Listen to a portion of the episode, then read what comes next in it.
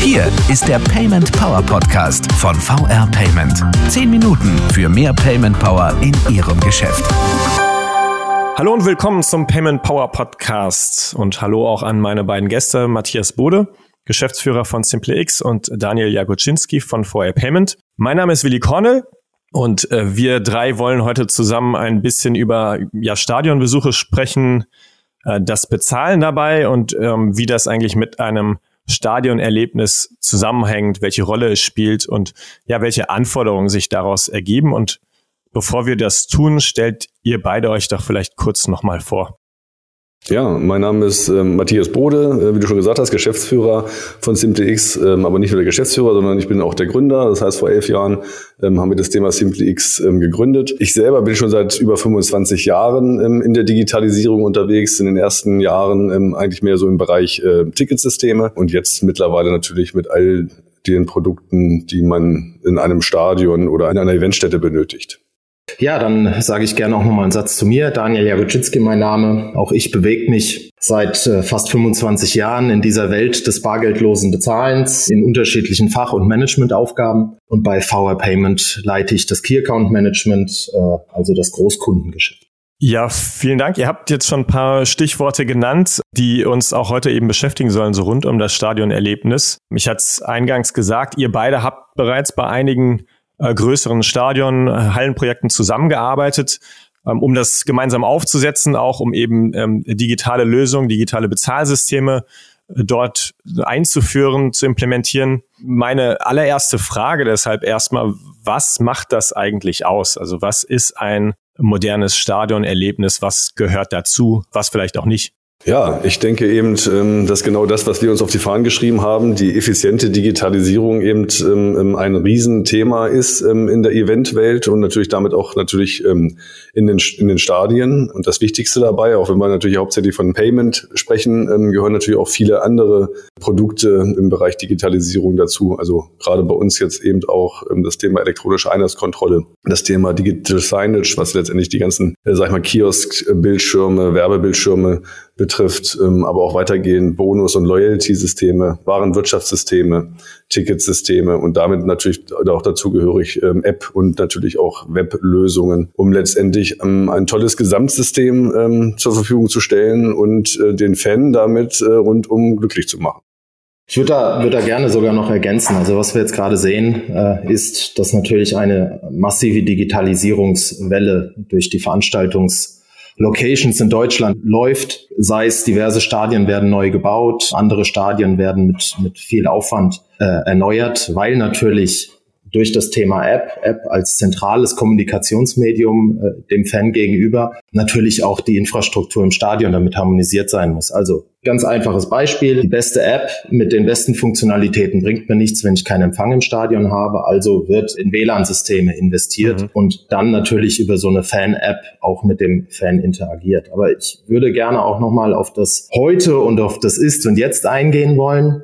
Trotz aller Digitalisierung ich glaube, so, so ein Stadionbesuch oder auch ein äh, Hallenbesuch, wir reden ja nicht nur über Fußball, wir reden ja gemeinsam auch über Handball oder andere Sportarten oder auch über Konzerte, ist eins wichtig. Der Stadionbesucher ist emotional aufgeladen, weil er Fan ist. Und äh, auf den ersten Blick ist in so einem Stadion eigentlich gar nicht so viel andere Infrastruktur notwendig wie in einem gewöhnlichen Einzelhandelsgeschäft. Ich glaube, der zweite Blick ist aber viel wichtiger. Es muss schnell gehen. Es muss schnell gehen. Eine Transaktion, ein Einkaufsprozess muss schnell abgewickelt werden. Nichts ist schlimmer, als dass der Fan, und das ist nun mal das Wichtigste, den Anstoß mhm. verpasst. Und deswegen, trotz aller Digitalisierung, wenn, um euch mal ein Beispiel zu geben, wenn das Catering-Personal das Bier erst anfängt zu zapfen, wenn die Transaktion schon gebucht wurde, dann bringt der schnellste Bezahlprozess nichts, sondern der Gast muss warten. Und das muss natürlich vermieden werden. Also trotz aller Digitalisierungsambitionen, die Prozesse müssen stehen und da verstehen wir uns ebenfalls auch so ein bisschen in der Rolle, auch Prozesse vernünftig aufzusetzen und vor allem äh, ein Stück weit Prozessberatung zu machen. Und wenn ich da noch ergänzen darf, und deswegen ist es ja auch umso wichtiger, im Vorfeld vielleicht auch schon mit dem Fan in Interaktion zu treten, ähm, um eben genau, wie du schon gesagt hast, er möchte schnell sein Bier haben, er möchte zum Anpfiff da sein, eben zu wissen, wann kommt er denn, was möchte er haben. Und deswegen arbeiten alle unsere Systeme da eben auch ähm, sehr, sehr eng zusammen. Das heißt, ich kann ja auf dem Weg äh, zum Stadion oder schon zu Hause mir letztendlich meine Artikel vorbestellen, vielleicht auch schon bezahlt haben. Und wir wissen eben, wenn der Fan ins Stadion eintritt, weil er durch unsere Einlasskontrolle geht, dass er da ist und dann kann das Kiosk auch passend beginnen, natürlich das Bier zu zapfen oder die Bratwurst auf den Grill zu legen. Okay, verstanden. Also gehört mehr dazu als jetzt der Bezahlvorgang, äh, Prozesse, die ineinander wirken und das im Grunde ganzheitlich betrachten. Jetzt habt ihr ein paar äh, Stichworte genannt, also auch im Vergleich zu einem ähm, vielleicht klassischen Einzelhandel und was sich dann aber auch unterscheidet. Also so eine Dynamik muss schnell gehen, ähm, auch, auch viele Menschen an einem Ort. Ihr habt äh, ein Stichwort genannt, das Smartphone, das da eine zunehmend wichtige mhm. Rolle spielt, würde ich gerne noch mal drauf eingehen. Vielleicht könnt ihr ein bisschen äh, skizzieren, wie das Smartphone ähm, das Erlebnis und vielleicht auch also aus der Sicht des Fans, des Stadionbesuchers, ähm, aber auch möglicherweise des Betreibers als eben Kommunikationskanal, wie das Smartphone das eigentlich verändert und welche Vorteile es auch bringt.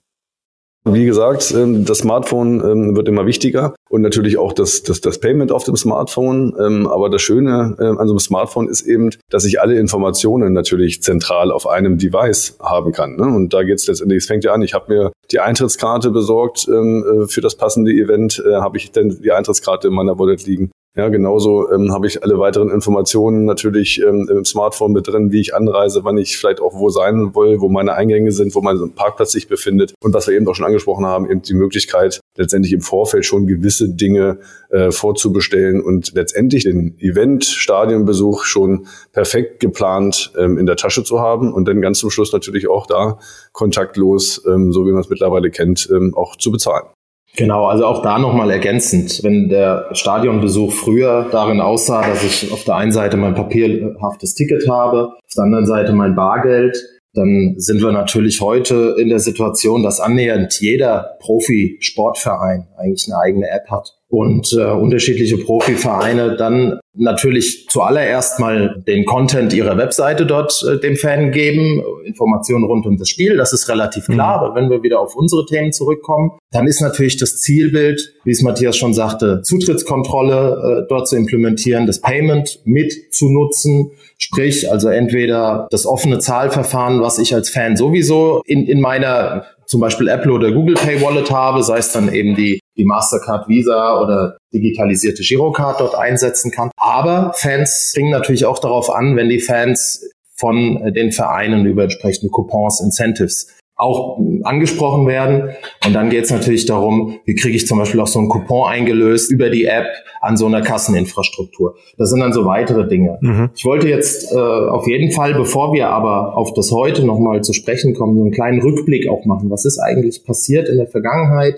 Wie hat man früher äh, in den Stadien bezahlt, um auch zu verstehen, was heute das Besondere im Stadion ist? Bargeldloses Bezahlen in Stadien äh, ist nichts Neues und ist auch nicht ungewöhnlich. Man hat aber für vor 20 Jahren zum Beispiel mit sogenannten Closed-Loop-Verfahren gestartet. Dort haben in der Regel Stadionbetreiber eigene Karten herausgegeben. Diese Karten mussten aufgeladen werden. Man hat sich dann also in eine Schlange gestellt, hat aufgeladen und hat sich dann in die nächste Schlange gestellt, um dann da äh, sein, sein Bier oder seine Bratwurst äh, zu konsumieren oder abzuholen. Das ist natürlich ein Killer jegliche Kundenerfahrung, Kundenexperience, Customer Journey. Das ist natürlich schlecht. Und da haben sich natürlich in den letzten Jahren alleine auch dadurch, dass äh, inzwischen auch die Bezahlinfrastruktur so weit ist, dass eben NFC auf annähernd allen offenen Zahlverfahren mhm. verfügbar ist, es für die Stadionbetreiber natürlich auch attraktiv gemacht, offene Bezahlverfahren jetzt auch einzusetzen und zu akzeptieren. Weil am Ende es nichts Schlimmeres gibt, als einen Kunden oder einen Fan wegzuschicken, weil man sagt, äh, ich kann jetzt hier das Zahlmittel, welches du mir hier vorlegst, nicht einsetzen. Jetzt habt ihr schon einen schönen Bogen geschlagen aus der Vergangenheit zum Heute. Danke euch beiden bis hierher erstmal. Wir wollen in zwei Wochen weiterreden, dann über das Morgen, also die Zukunft und auch Visionen des Stadion, Hallen, Konzertbesuchs, äh, wie das eben für Besucher noch einfacher, unterhaltsamer, angenehmer aussehen kann, welche Rolle das Payment dabei spielt. Und wir wollen auch darüber sprechen, wie das ähm, heute schon konkret aussieht, Ich hatte gesagt, ihr habt schon ein paar Projekte gemeinsam gemacht, also wie die gelaufen sind, welche Lösungen ihr entwickelt habt, auch welchen unterschiedlichen Anforderungen ihr da gerecht werden musstet. Darüber wollen wir in zwei Wochen sprechen. Das war's für heute. Danke auch allen fürs Zuhören. Schreiben Sie uns wie immer gerne, wenn Sie Fragen oder Anmerkungen zu dieser Folge haben oder eben andere Themen rund ums Payment, mit denen wir uns hier im Podcast befassen sollten, gerne per Mail an podcast@paymentpower.de oder Twitter und den Hashtag PaymentPower. Die beiden, das vielleicht noch ein Hinweis, Matthias Bodo und Daniel Jakuczynski, die werden jetzt, also am 8. und 9. September auf der Spobis, dem Sport- und Business-Event in Düsseldorf sein und freuen sich über Ihren Besuch und auch darüber, über diese Themen eben zu diskutieren. Wir melden uns dann alle drei wieder von hier in zwei Wochen. Bis dahin, machen Sie es gut. Das war der Payment Power Podcast von VR Payment. Wenn Ihnen der Podcast gefallen hat, bewerten Sie diesen Podcast bei iTunes und teilen Sie ihn mit Ihren Freunden und Kollegen. Der VR Payment Power Podcast. Zehn Minuten für mehr Payment Power in Ihrem Geschäft.